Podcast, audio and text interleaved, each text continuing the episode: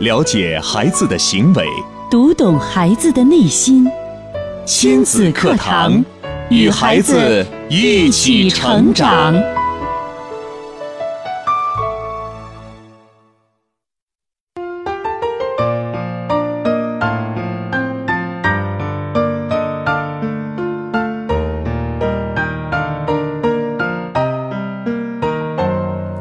听亲子课堂，做智慧父母。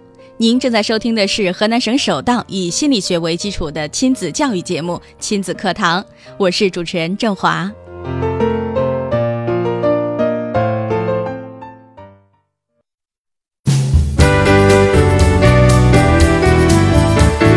亲子课堂今日关注：开学第一课。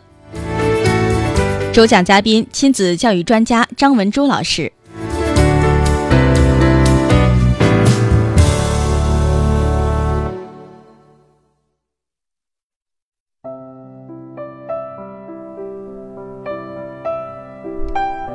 好，首先在节目的一开始，我们来有请张老师。张老师，你好，大家好。嗯。孩子要上学了，上幼儿园、上小学、上初中、上高中、上大学，我们的家长啊，肯定都有不同程度的焦虑哈。那不同程度的这个束手无策，其实也是束缚我们家长的一个非常重要的一个事件哈。那么孩子的习惯和规律如何养成呢？会影响到以后的学习，甚至是工作和生活。那作为家长又该怎么办呢？今天在节目当中呢，我们就有请姜老师一同就这个问题啊，和大家。做一下分析和讲解，呃，张老师，这个马上要开学了，我相信咨询你的家长也是很多啊，包括如何给孩子做思想工作，甚至是有些家长，呃，呃，觉得应该不是孩子那儿的问题，其实是自己的问题，自己过分担心孩子，自己不愿意跟孩子分离，有这样的情况吗？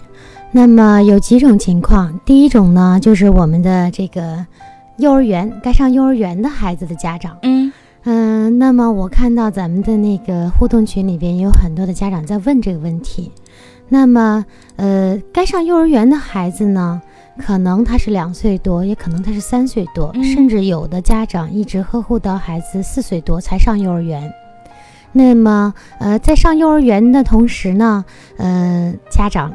嗯，依依不舍哈，因为我们也有孩子，我们也知道那种感觉。嗯，当我们把孩子送进幼儿园的那一刻，所有的家长那个心呢 都在揪着。嗯，然后孩孩子吃好了吗？对，喝好了吗？睡觉了吗？想想孩子那个眼巴巴的看着，哎呀，妈妈走了，哎呀。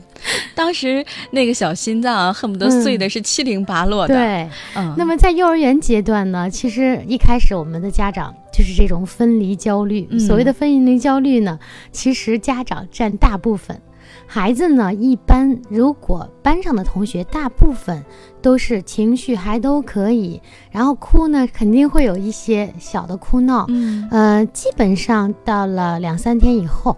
孩子们有的交到了朋友，啊，有的跟老师一起，哎，进入了课堂环境，老师会带着孩子做游戏，其实比在家里边更好玩儿。嗯，有的孩子就非常愿意上幼儿园，甚至喜欢上了幼儿园。嗯，那么有些家长他觉得自己的孩子适应不了，甚至有的孩子每天哭闹。嗯，那这这个怎么办呢？嗯，那么我们在开学之前，我们的这些小朋友的家长呢，就应该先看自己的孩子在家里的时候，他可能非常的自由，想要什么就要什么，想干什么就干什么。嗯，那么到了幼儿园，他之所以不适应，是因为老师不会让他想干什么就干什么。比如我现在小朋友们都坐好啦，啊，来，我们唱一首歌，那这个孩子呢，就跑出教室了。那我们老师一定是不会允许的。那这样的孩子，他就会觉得哦，我在受束缚，我很不舒服，我不喜欢这里，我不愿意这样。嗯，那这样的孩子，他肯定是不愿意上幼儿园的。是的啊，甚至呢，有的嗯家长他会认为，你看看那个我们孩子一哭，我干脆就不让他去了。那么他就觉得，哎。你看，我第二天不去，我在家里边更舒服。嗯，对我来说，这有一个有力的法宝啊。对，哎，我一哭就可以不用去了。对，那么这就是幼儿园上幼儿园的习惯的一个养成。嗯，如果每天你跟孩子说，哎，我们今天幼儿园又玩什么啦？什么好玩的呀？哎呀，老师多好呀！只说好的部分，那么老师肯定有批评小朋友的时候。但是我们也知道，所有的人都上过幼儿园，那么没有规矩不成方圆。老师批评小朋友的那一部分省略。孩子们一玩高兴就忘了，嗯，一定要问孩子今天跟哪个小朋友玩啦？今天有什么开心的事儿啊？哎，这样子每天孩子有的孩子跟你说我不想上幼儿园，那么你跟孩子好好的沟通一下，交流一下，跟他说。幼儿园是你的事情，一定要去做。嗯，就像妈妈、爸爸要上班，要去挣钱，那么你现在也开始了你的第一份工作，就是上幼儿园。哇，好神圣哦！那么就是工作，对，就告诉孩子，甚至可以告诉孩子，哎，你今天在学校，嗯，还能跟老老师玩，还能跟小朋友玩。放学了，妈妈会给你零花钱，你从现在开始有零花钱了。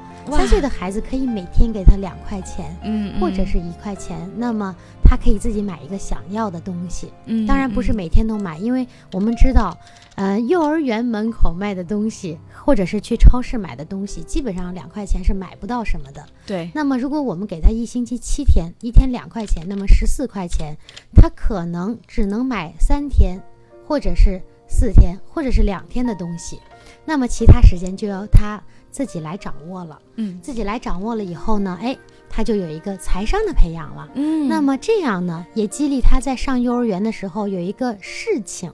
等着他，哎，我今天放幼儿园，妈妈给我零花钱要买东西啊。原来买东西就是妈妈我想要什么，家长随心情啊，不能买，或者是哎可以买。孩子我也是不知所措，对孩子永远还是在被支配过程当中，而自己没有掌控自己想要做的事情哈。而且家长也会觉得很苦恼。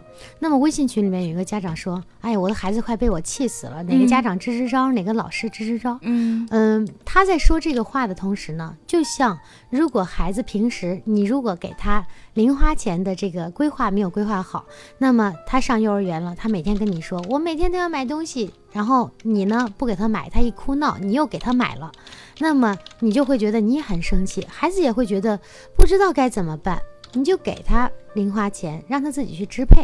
嗯，那么从上幼儿园这一刻养成这种好习惯，包括早晨起床，每天晚上。挑好第二天早晨的衣服放在床头，那么第二天早晨跟孩子说好，我们第二天早晨起来第一件事干什么呀？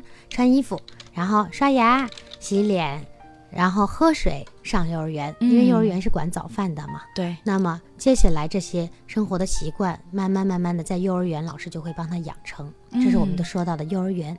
那么以往我们说过很多次的幼儿园，我们今天不说幼儿园。那么再说说小学，小学一年级，很多的家长。在暑假期间，甚至提前一年就开始焦虑了。焦虑什么呢？嗯，上不上学前班呢？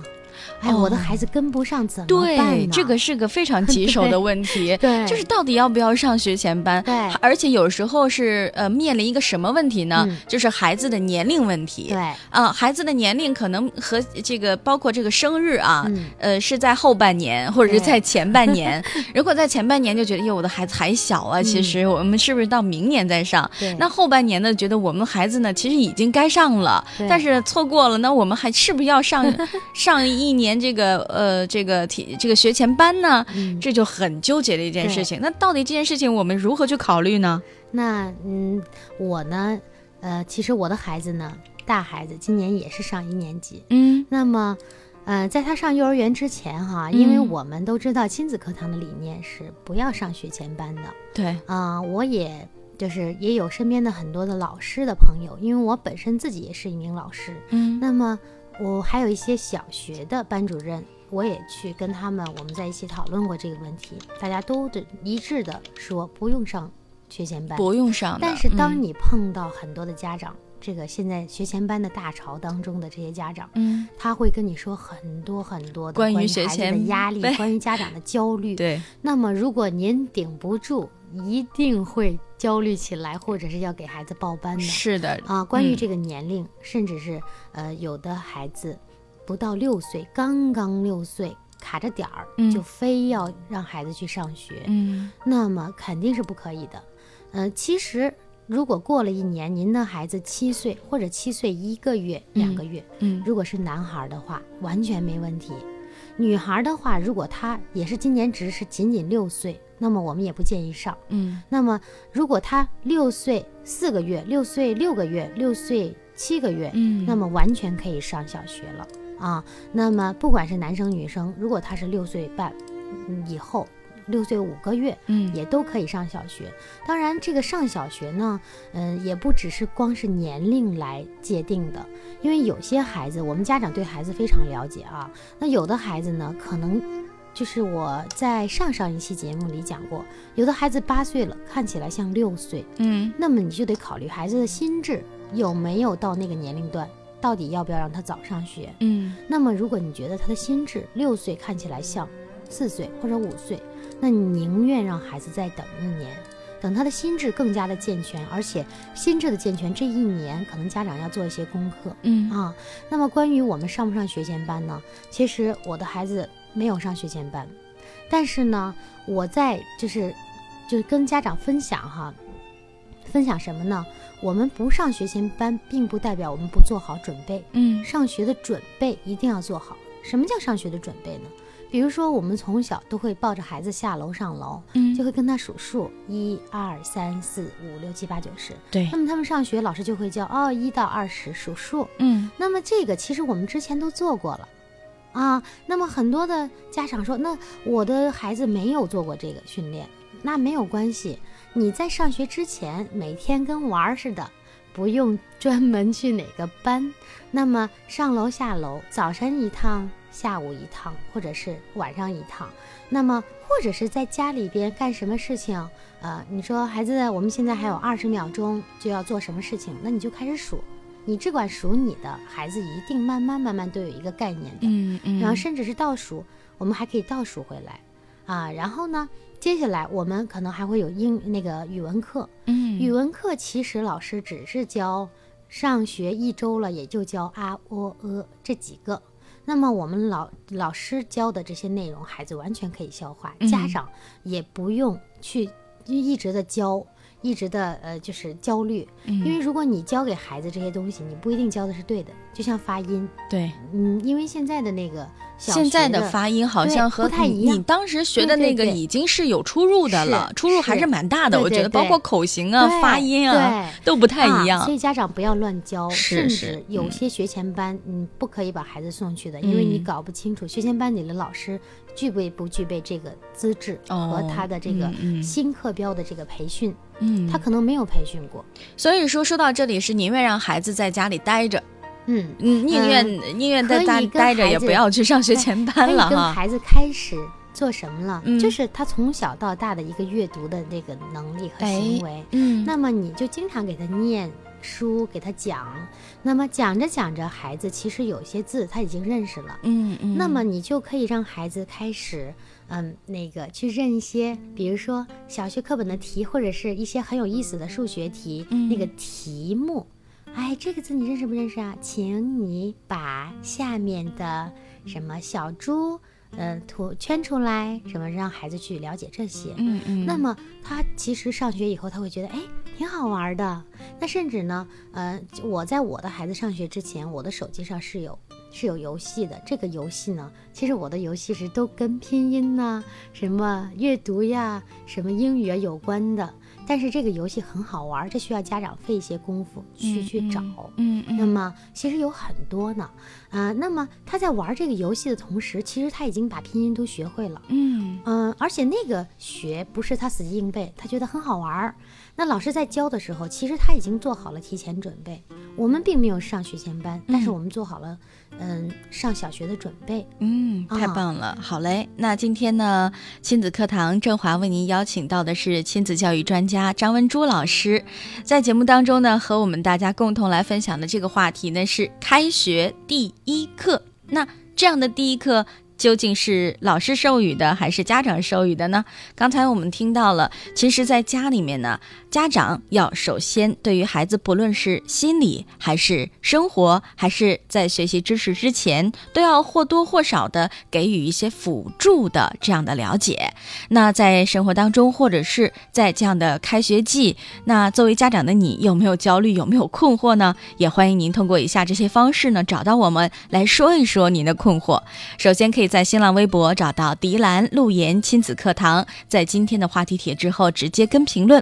微信平台的朋友呢，找到微信号“亲子百科一二三”，亲子百科是汉语拼的全拼，一二三是阿拉伯数字。找到之后呢，加关注就可以互动留言了。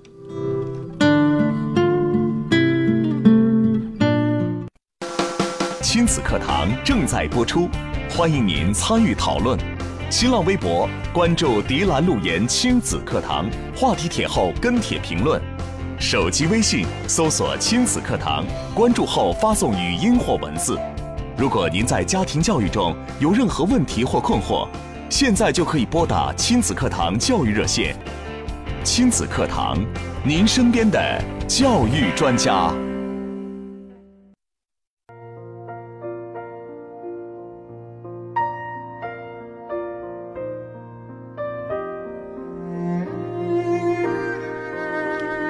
好，欢迎各位继续回到亲子课堂的节目当中来。今天呢，郑华为您邀请到的是亲子教育专家张文珠老师，在节目当中呢，和大家共同来分享的是开学的第一课。刚才呢，和咱们收音机前的各位听众朋友一起来分享的，就是当孩子上小学之前，那么作为家长呢，我们需要做的事情有哪些呢？很多家长在疑虑说自己的孩子要不要上学前班，甚至现在很多孩子已经上了学前班。那么对于家长的我们呢，在家其实也不用过于的焦虑了，只要是帮孩子一起能够度过这个难关，在家里面轻松的下载一些小游戏啊，和孩子有一些互动啊，哎，就可以帮助孩子能够过了这个关了，是吗，张老师？对，嗯，那具体的还有什么其他的这个操作的一些方法吗？那么今天呢，我们将给大家说的是幼儿园嗯，第一、第一次嗯上幼儿园的孩子，第一次，嗯啊、第一次上小学的、上初中的、上高中的，甚至上大学的孩子，都需要做什么？家长需要做什么？对，刚才已经说过了，幼儿园还有小学了，嗯，那么小学呢，我这点儿再重点再说一些嗯小学的习惯的养成。那么在我们小学的这个我的孩子的小学的班级里边有一个微信群，那么你能看到每天家长发的那些话，包括他们的班主任也在里边。嗯家长每天发的什么呢？我跟大家讲一下，大家就会觉得这个家长是一个什么样的人，他的孩子是什么样的。当家长们都在说的时候，说了说来说去，老师说了一句话，这个老师非常有水平，他说：“你们家长的聊天儿啊，从你们聊天的过程中，我就知道你们的孩子是什么样子的。”嗯有一个家长每天，因为我们能收到校讯通，就是孩子的作业是什么，每一个老师都会很细心的发给你，然后告诉你今天孩子学了什么，你需要让孩子回去做什么。那么这个家长每天都在群里边再问，再问几遍，甚至嗯难道老师发的校讯通他都没有看到吗？好，接下来这个是问作业的事儿。嗯那么你想，家长都不了解，孩子更不了解，那家长都收到校讯通了，还迷迷糊糊，然后孩子更迷惑。今天早上又收到说，哎呀，又又迟到了，嗯嗯、但是堵车不是不是我的理由。但是你在说这句话的时候，其实你在找理找理由，对，你又迟到了。本身大家可能不知道他每天迟到，嗯他在群里面一说，我就觉得这个家长是怎么回事儿？不知道作业嗯又迟到，嗯然后每天在群里边问一些就是大家已经很明白的问题。嗯那如果郑华你看到这个家长，你觉得他孩子是什么样的？嗯，那一定跟他一样，甚至是可能还不如家长更迷糊了，然后更不知道自己该干嘛了。对，那么从他这一刻，我们就已经分出了三六九等。嗯，这个孩子能不能当班长？那一定是这个孩子能不能名列前茅？很难啊，一定不会啊，因为他都不知道每天的作业是什么，他怎么去学习，他怎么去名列前茅？嗯那我们需要家长做什么呢？接到校讯通以后，哎，问问孩子，因为一开始孩子上学，早晨放学很早，嗯嗯，当他放学那一刻，先问他今天上午学了什么。一般上午就是三节课，让他有一个概念。你不要等到晚上再问他，那他早晨的可能就记得不太清楚了。先问他今天学了什么，都上了哪些课，因为你有课表。嗯孩子可能有的时候不太适应，然后你提醒他，教给他去认识到每一节课我们需要干什么。嗯你需要听到一个大概，老师今天讲了是什么。嗯然后我会跟孩子回家以后发了新书，我们整个的，我说妈妈给你讲一讲，今天我们看一下这一学期我们要学什么。哦，第一课比多少，第二课形状，第三课位置，然后就是跟孩子整体说一下，啊，孩子就啊、我知道了，我们还学这个真好玩，还有认表，然后他会觉得哦，以后我要学什么。嗯然后呢，你跟孩子说，哎，今天比如英语，英语老师让听听力，我不可能说来过来，咱两个听一会儿，我不会那样。我呢，早晨起来第一件事，我的闹钟不是别的，就是英语听力，然后放在那儿，因为英语听力里边还有歌，很好听，很好听。这个妈妈我的孩子听完了有心机在路上，在路上的时候 嗯我还放，嗯放的时候他就会跟着唱，然后晚上睡觉的时候还听，因为他一般听力，我让他听一个单元，可能他这一个星期或者两个星期才学这一个单元。嗯当他把这两个单元学一个单元学完的时候，他的听力已经非常没有问题，非常 OK 了。嗯，那么嗯，哎，孩子觉得很轻松，因为他已经完成了这些东西，而且是而且是在不费什么劲儿的情况下，就把这些东西完成了。那对于他来说是一个莫大的欣喜或收获，他会觉得学习好简单，so easy。是看你们学的都那么痛苦，对我孩子跟我说了一句话，嗯他嗯说我们老师每天早上有一个叫嗯日有所诵，嗯就是他们幼儿园会不是他们小学会有一个嗯一本专门是供阅读的书，每天早晨嗯去的时候阅读。那么老师每天早晨给他们念一篇，念了几遍以后，哎，我的孩子就记住了。嗯记住以后，老师说好，那么下面小朋友可以谁会背了举手，他就每次都第一个。他说妈妈，我都觉得我早就背完了，他们为什么还在那背呀背呀？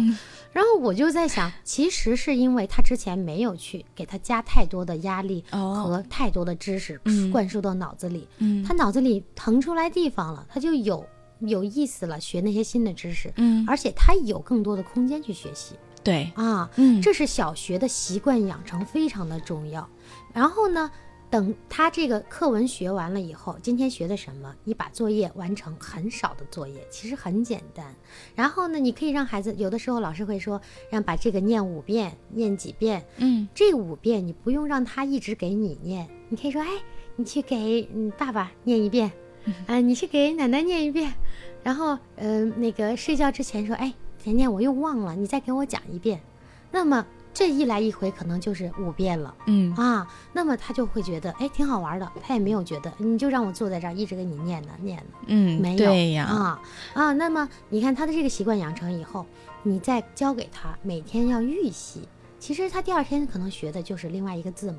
哎，我们看一下第二天我们要学一些什么好玩的啊？跟孩子讲了以后，第二天他在听课的时候，你一定要跟他说，我们今天预习的这个就是明天老师要讲的，嗯你有哪个地方不会或者发音，再跟老师好好的学习一下。嗯嗯，那么跟孩子要讲这个规矩和这个习惯是家长跟孩子建立的，因为孩子他在上小学的那一刻，所有的规矩什么都是他都是从零开始的。对。那家长一定要下把功夫。是的，看似很简单的一个举动，但其实对于孩子来说是一种习惯的养成哈，是很重要。对，然后有哪些知识点不会了，甚至我们可以上网上搜一搜，先解决解决，看对不对，然后跟老师对照。等到你第二天上完课了，中午回来就把上午学的这几节课大概的梳理一下，然后中午休息一会儿，下午继续去上课。嗯然后老师布置的背的作业，一定不要一遍一遍的看书那样背。其实我觉得效率最高的就是你把它录下来，录下来，早晨听一遍。嗯，上学的路上没事儿干呢，有的孩子是呃挎着那个耳麦要听什么呀？听音乐。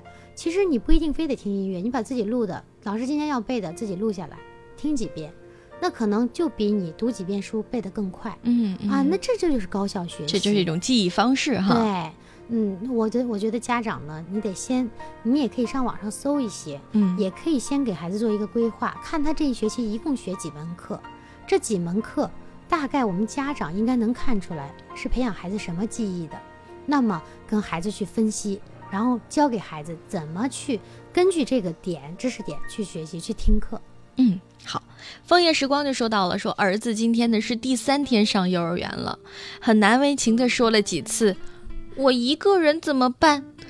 但是我当时也真没想好怎么回答。其实那个我们的孩子都有这样的经历，那么你可以告诉孩子，今天呢，你嗯交给妈妈交给你一个任务，就是你要交一个朋友，你要知道他叫什么名字。嗯。啊，你要跟他一起做一件事情。嗯。啊，交给孩子一个任务。然后呢，你需要跟老师沟通，因为孩子很多嘛，幼儿园，那么跟老师沟通说，我们的孩子，呃，他今天他说了他，嗯，没有交到朋友，我们老师能不能就是给他哈、跟其他的孩子有一个对接，嗯。让孩子能够交到一个朋友。其实老师会那样做的，啊，很会就是去梳理孩子之间的关系。然后呢，哎，他一旦第一天交上一个朋友，你说呀，真棒啊，你交上了一个朋友啊，你们俩明天还要一起玩吗？哎，玩什么呀？嗯然后第二天再跟孩子说，哎，我们今天嗯、又交了几个朋友啊？他可能今天又交了一个朋友，跟孩子有这样的一个交流，那么就不只是他一个人，包括我们的其实绘本上也有。呃，就包括你跟孩子说，其实呢，呃，那个妈妈亲你一下，你的手心上就是《猜猜我有多爱你》那本书，嗯啊，那手心上就有妈妈的爱在你在你的手心上。那你到幼儿园想妈妈了就看一下，但是呢，嗯，这个远远比你要一定要去跟别的小朋友交朋友。当你交上朋友以后，你会更开心，嗯你会每天都想见到他，每天都想去幼儿园。哎，这些话需要跟孩子说。是的，作为妈妈呢，也首先呢要做一个了解啊。对对于孩子，因为自己的孩子自己是最了解的，他喜欢什么就投其所好了。对还是那句话，做一个智慧的，妈妈哈。甚至呢，可以让孩子带一个小的玩具，嗯跟小朋友分享。嗯，啊，那么吃的东西，有的幼儿园是不会让你去分享的，对，但是你可以带一个什么玩具，问问老师，或者带一本书，嗯嗯问问老师可不可以让孩子这样交朋友，嗯其实是很有效的。嗯，好，我们不妨你也可以试一下哈。春风暖意说，孩子三年级了，他头天预习了，他回来说老师讲的没意思，我都知道了，我在那儿玩呢，我该怎么引导呢？嗯，是这样，一定要跟孩子讲，即使你知道了，你也要听老师今天除了讲的这些东西，那么跟你预习的有没有展开讲？那肯定有的。今天不可能，你预习了三加二等于五，那么老师今天就是三加二等于五，他肯定还会教你怎么列竖式，他肯定还会教你怎么写等号，怎么写加减号，让孩子去学习，学会去找到老师今天讲的新的知识点和嗯教课的方法，跟你预习的时候一样吗？老师在讲的时候是怎么讲的？你给妈妈讲讲。那么让孩子，呃，你把老师教课的这个方式回来跟妈妈讲，你来当老师，让孩子有这样的兴趣。嗯，这样就呃很有意思了，孩子也愿意更深入的了解老师所讲的知识了啊。好，快乐宝贝就说，儿子六年级了，想给孩子介绍几本书，请问一下《红楼梦》可以看吗？这个我们周正教授，嗯、经常说，这个《红楼梦》还是不要看的为好。嗯因为呃里边有很多的这个角色哈，都是它会有很鲜明的特点。可能你的孩子会喜欢上某一个角色，比如说林黛玉，那他那他以后可能就会，嗯，朝着林黛玉那个方向，他会觉得做一个标杆，做一个榜样。嗯啊，其实我觉得孩子现在没有必要去，他有很多很多的他们这个年龄段的书可以看，嗯嗯，甚至你可以让他看一些科普类的，《十万个为什么》，包括科幻的。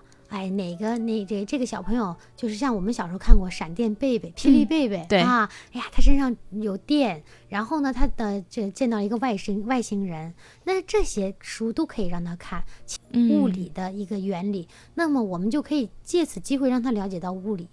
那其这些东西是完全可以看的，现在的书太多了。好，最后还利用一点点时间呢，说一些四岁孩子教育的问题，复活节之夜的问题。嗯，嗯复活节之夜这个问题，我亲身经历过。我的孩子呢，就是呃，在他上幼儿园的呃大班的时候，他们老师让每一个孩子都戴一个面具去。嗯然后呢，当他们班有的同学戴着恐怖面具进来的时候，他们班的好多同学都哭了。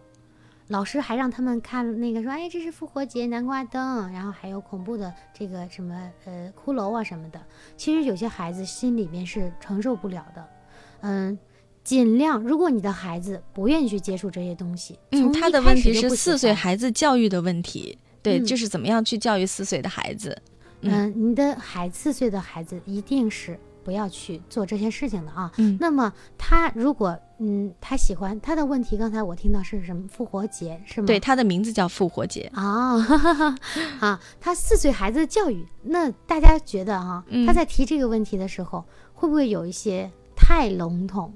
就是他没有把他到底想让大家回答的哪一个点嗯，说得很明白。对，我觉得他想表达的就是四岁的孩子应该怎么样去教育，对于妈妈来说，应该怎么去跟孩子去去接触、去交流啊？包括郑华都说出来了很多很多的点，他到底嗯要的是哪一个点？是，这就是家长从这个问题上就开始考虑了。你从今天开始要找准每一个点，在你说话的时候找准每一个点。嗯，你的孩子先从这一个点上开始教育。这样吧，我建议这位朋友，既然问出了这样的一个问题，说明你是我们亲子课堂的新听众。如果你要是听一段时间之后，你自然而然会找到答案的。告诉你一个最简洁、最便利的方式，就是每天在这个时候来锁定收听亲子课堂节目，你就会从中找到你想要的答案。好了，今天非常感谢张文珠老师在节目当中的精彩讲解，非常感谢收音机前各位听众朋友们的收听。不要忘了每天早晨九点到十点亲子课堂节目直播，跟您在这儿不见不散。那么同时在晚间的二十点十分到二十一点是节目的重播。好了，今天就是这些，明天同一时间再会。